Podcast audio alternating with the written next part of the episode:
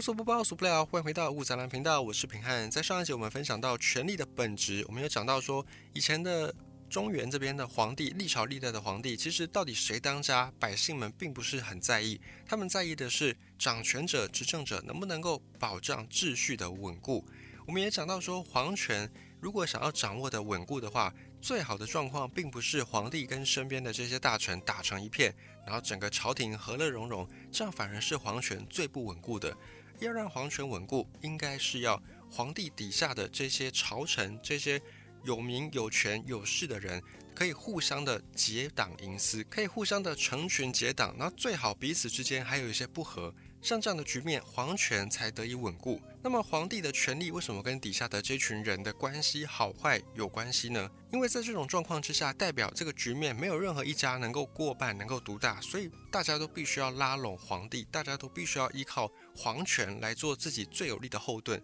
因此，在整个朝廷内部乌烟瘴气的时候，反而是皇权比较容易稳固的时刻。那么，皇帝除了有这个手握生杀大权之外，皇帝有真正的军队的权利吗？现在在民主国家，通常三军统帅就是一国的总统。那一国的总统呢，可以肩负在战争时候指挥三军、指挥各个军种作战的这种最高统帅权。那么把时间拉回到古代，在古代的皇帝们，他们有军权吗？或者说他们的军权是不是完整的像中华民国的总统能够统帅三军这样子，有如此大的权力呢？其实皇帝还是有军权的，作为一个国家最高的领导者以及执政者。皇帝是有军权的，只是呢，皇帝的军权通常只限于皇帝自己所组建出来的部队，也就是我们所俗称的嫡系部队。例如像各个朝代的什么禁卫军啦，或者是像明朝的锦衣卫啦，或者是其他名称不太一样但性质差不多的什么禁卫队啦，或者是亲卫队啦，在大部分情况之下，皇帝的军权确实是有的，但是只限于他自己以本人为号召所组建出来的一小批的军队跟部队而已。那么其他的军权呢，通常则是会分散在各个世家大族或者我们称之为军阀的手上。这个按照不同的朝代，实际上面到底谁掌握这些剩余的军权，会有一些落差。比方在东汉末年，当时候在派驻各地的军阀，就是本来的这些刺史啦、太守等等，各个就拥兵自重。所以在东汉末年的军权，其实皇帝能够掌控的只有非常非常少的一部分，甚至在当时的献帝，就是后来被曹操。挟持以令诸侯的这位汉献帝，他根本就没有办法指挥多少的兵力，那所有的兵力几乎都被各个诸侯、各个派驻在原本地方驻守的刺史、太守或者是中牧等等给取而代之了。这是东汉末年的一个状况。那其他各朝各代或许也是有类似的情形。总之呢，皇帝很难真的把所有的军权都统揽在自己手上。那么讲到军权。不管是古今中外，其实军人们的天职很大一个最重要的部分都是服从，也就是要听从上级的指示。这个是军队存在的前提。一支军队假设每一个士兵都有自己的想法，那么这支军队可能没有办法成军，因为每一个士兵都有自己想去的方向，都有自己想要执行的作战目标。那想当然，这支军队就绝对不会是一个有效果的、有效率的军队。也就是所有的军队存在的大前提，就是这支军队的所有成员必须要服从，至少表面上要服从。那军人只必须要听从他们的上一级的长官的命令。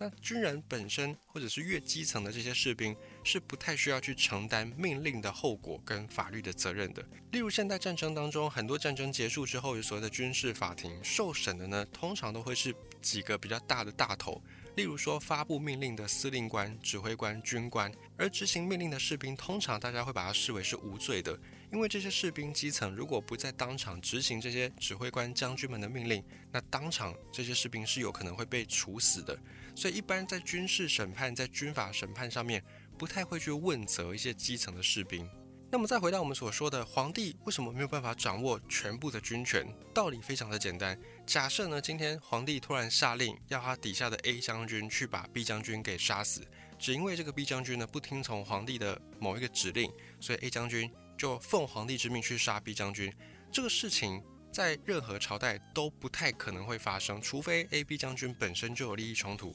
否则呢，你去杀了 B 将军，等于 B 将军底下的所有的。士兵们都会跟着你 A 将军来作对。那皇帝一个人他其实没有办法保住你什么。如果这个皇帝又是一个属于比较没有权势的皇帝的时候，那 A 将军当然不会就听从皇帝的这个命令。所以皇权某种程度上是写在纸上的，也就是他还是需要某种程度的被底下的人承认，他才算数。真正的军权还是要靠丛林法则，还是要比谁的拳头大，谁讲话才能够大声。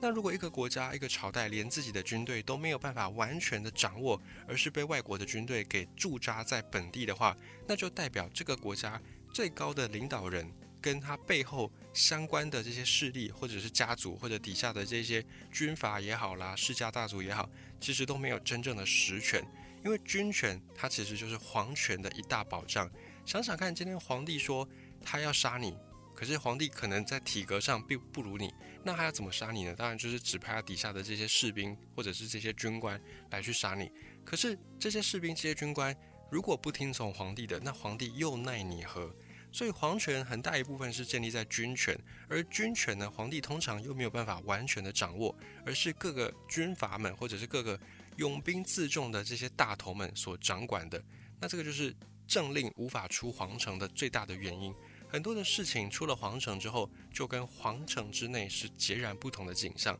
所以我们才会说，权力的本质源自于秩序，而你要维系权力，最终还是靠的是你的拳头的大小，靠的是你的士兵的多寡，靠的是你的军队的素质优劣来决定的。举例，就像日本，日本的军队，你说有啊，日本不是有军队吗？不对，从法律上来说，日本的这个军队只能够称之为是自卫队，也就是它只能够有自我保卫、自我防卫的功能。这是源自于在二战之后，当时候在日本战败投降，然后由美国为首的这些国家来接管之后。美国他们就定了一个宪法，帮日本重新的撰写了宪法，在宪法里面就强制的规定说，为了预防当年二战的时候日本的军国主义再现，所以特别呢在法规当中就限定日本以后建军只能够组建自卫队，甚至呢狭义一点、严格一点来讲，自卫队都不能够算作军队，只能够算是一支武装力量，就是它的规模或者它的这个法律上面的效力都不能够称之为军队。那跟日本有点像的，像台湾，我们虽然也有军队，那我们的法律的位阶是确实它是一支军队，但通常我们也不太会用军队来去做一些侵害别国利益的事情。我们的军队比较偏向是防卫我们的假想敌，也就是中共的政权。所以在实际的实物上面，中华民国的国军跟日本的自卫队概念上是还蛮接近的。那实际上真正在定义军队的时候，我们还是会比较习惯这个军队意思就是一支武装力量，并且呢是具有。可以侵略他国能力的这个武装力量，我们才会把它称之为军队。例如像美国的这个各个军种的军队，它就是军队这两个字最佳的实践。而日本就不是这样，日本他们只有自卫队，也就是他们的武力充其量只能够自我防卫。所以在很多的这种军售案上，日本是不能够买具有进攻性质的武器的。而这点台湾也有点类似，因为在过去这个国共战争的年代，当时候美国。为首的西方国家担心，要是哪一天真的反攻大陆成功，可能会危及到一些政治上的利益或者外交上的利益，所以就一部分的限制了中华民国国军所能够拥有的武器跟军备。所以这几年才会有很多学者，然后以及很多官员不断在鼓吹，我们要自建自造，就是国建国造，或者说我们要国机国造。很大一部分就是我们希望可以在未来军备的取得上面，不一定说我们要去侵略别国，但是至少在取得武器、取得一些防卫的。相关的军备的时候，我们可以不用再受到美国处处的掣肘，不用再受到别人多处的限制。所以日本也好，中华民国也好，我们的军队都某种程度上没有办法完全按照自己国家的意志来去进行部署或者进行装备的升级、采购、研发等等。这个时候呢，就代表日本的利益、中华民国的利益很大一部分并不是掌握在我们自己手上，而是掌握在其他国家的手上。这个是当代的政治上面、外交上面很多。政治人物无法说破的，但是应该已经是一个公开的秘密，就是昭然若揭的秘密，大家都不说，但其实就是这样子。这一点呢，也可以从近年很多的国际会议啦，或者很多国际领导者不断在强调的台海和平，以及台湾有事就是日本有事，台湾有事就是世界有事等等，你就可以已经确定了这个公开的秘密。再回到我们的主题，权力的本质。所以从我们所说的这些种种来看呢。一个在最高位置的领导者，他必须要知道说，所有的他所下的决定，或者他所有想要去动员的事件，都要在不违背大部分的家族或者大部分的这些有利集团他们的利益的前提之下，而且同时他要做的这个决定还至少要有一半以上的家族或者是一半以上的这些相关的势力能够获得好处，否则呢，这个决定无法被落实，无法被实践。从过去的这个皇帝以及他身边的这些朝臣的互动，我们就可以略窥一二。那放到现代的国家政治也一样，虽然现在已经不像是以前这种皇权时代或者国王时代需要讲求完全的权力法则，但是呢，在政治的角力上跟政治的博弈上面，往往也是如此。而且有这样的这种选举制度的产生，你更是需要去拉拢各方各派，你更是需要去讨好不同的势力角色，以及讨好尽可能多数的选民，你才有办法真正的把你想要做的事情给推广出去。这个在现代的国家政治当中也是如此，也是非常重要的。所以现代我们虽然没有皇帝，虽然没有国王，虽然没有所谓的皇权，但是呢，一个领导者的权利，或者是一个三军统帅的权利，或者是一个国家的权利。很大一部分呢，还是要去看这个人或者这个国家，他背后到底有哪一些有利团体，到底有哪一些相关的家族势力，以及呢，他所要做的这个决定，是不是能够让大部分支持他或者与他为伍的人能够受益，这个才是这个权利有没有办法被巩固，有没有办法被推广出去最大最大的关键。所以结合以上种种，很多在国际上面发生的事情，比方说俄乌冲突，或者是在前几年有一个非常有名的。来自瑞典的环保少女，她所推广的环保运动，像这些事情，大部分都是在背后有很多很多势力，然后最后他们谈成某一种妥协的结果。之所以这些事件能够发生，必然是因为做了这件事情背后有利可图，不一定是所有人有利可图，但是至少是一部分，而且是强而有力的这一部分的人或者集团，他们有利可图，所以他们最后能够折中去做出一个决定。环保这个事情，有一部分的人，也许就是出自于对世界、对于理想的追求，然后出自于对那种环保的信仰，或者是对于地球的责任感等等，出自于这种比较天真浪漫的想法而去推广环保。但是呢，别忘了，天真浪漫并不足以推动大部分的人去做一些吃力不讨好的事，或者是并不足以去让大多数的人愿意为你卖命，愿意为你奔走。所以，当我们看到某一些新闻事件的发生，通常背后并不是完全的黑，或者是完全的白，而是各方在条件筹码的谈判斡旋当中，最后折中出来的结果。那么再往另外一层看，如果有两个国家针锋相对，往往代表呢，当前这个局势是相当的混沌不明的。因为不管是民主政体或者是独裁政体也好，当你能够踏到一个国家的领导阶层，你必然是在某个程度上面超乎常人。你必然是对人性很了解，或者你必然对我们所说的这种权力的运作，你蛮在行的。那像这样的一个人，通常都不是笨蛋，又不是傻子，都明白视时务者为俊杰。也就是这一群领导国家的人，独裁者也好，民选的领导人也好，通常都知道说，没有胜算的事情不要去做，没有胜率的仗不要去打。所以今天如果两个国家之间，有一国的实力明显的超过另外一个国家，那么比较弱的那一方呢，会选择避免冲突，可能在过去就是割地赔款，哦或者是称臣纳贡，或者是可能用姻亲的方式、结婚的方式、联姻的方式，让彼此变成一家人。那到现在呢，当然不可能有这种姻亲、政治联姻，当然也不可能有所谓的称臣纳贡，但是可能就会有外交上面的结盟，或者是有一些经济上面的贸易的往来等等。总之呢，比较弱的那一方会尽量的避免冲突。但是如果今天两个国家之间针锋相对，谁也不让谁，那就代表这两个国家的领导者或者是领导的这些阶层都认为自己的实力是够的，是比对方还要大的。这个时候大家都不愿意退让，因为大家都觉得自己有胜算。这个时候就很容易爆发冲突，就很容易误判。不过国际形势当然也不是如此的简化就可以一言以蔽之。像现在所谓的贸易全球化，当然在疫情之后，贸易全球化有慢慢的又退回到。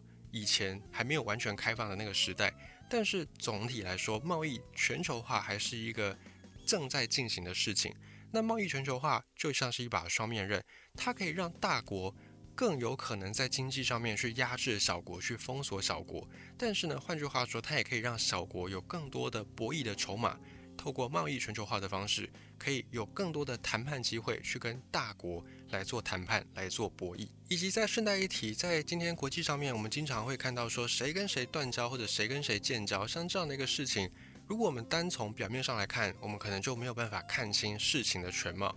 例如，今天有一个国家想要跟另外一个国家结盟，如果你真的想要跟另外一个人结盟，通常呢，你们会在私底下把所有的条件都谈好。如果大张旗鼓的就直接的表态说要结盟，那全世界都会知道，诶，你想要跟谁站在一起。而跟某个国家结盟，也就代表着你要跟跟这个国家处不来的这些国家，等于是你树立了他们作为你的新的敌人。像这样子的事情，很多时候是弊大于利的。所以，一个国家如果他公开或者是大张旗鼓的宣称跟某个国家结盟，那么很可能背后呢，他所要传达的是他想要做出一些表态，并且这个表态可能有其他更深远的意思，而不单单只是他想要跟这个国家做朋友如此的简单。所以背后呢，也有点心理学的成分在，也有一点厚黑学的意味在。最后再回到我们所分享的这个权利，权利源自于秩序，因为人类对秩序的渴望从农业时代之后就开始，而对于秩序的渴望，某种程度上也是对于没有秩序的恐惧。只要有人愿意帮大部分的人摆脱这种恐惧，摆脱这种混乱，并且帮助这些人维持一定的秩序，那么这些人呢，可能是在某个程度上会心甘情愿的被剥削的。所以在心理学的角度上，或者在这种博弈理论上面，有一个说法叫做“弱者追求稳定，而强者拥抱风险”。所以秩序其实讲到底，它就是一种人性。对于人性你有多了解，对于人性你有多么的能够摸熟，那么你对秩序的掌握，你对权力的掌握，就可以有多高明，就可以有多深刻。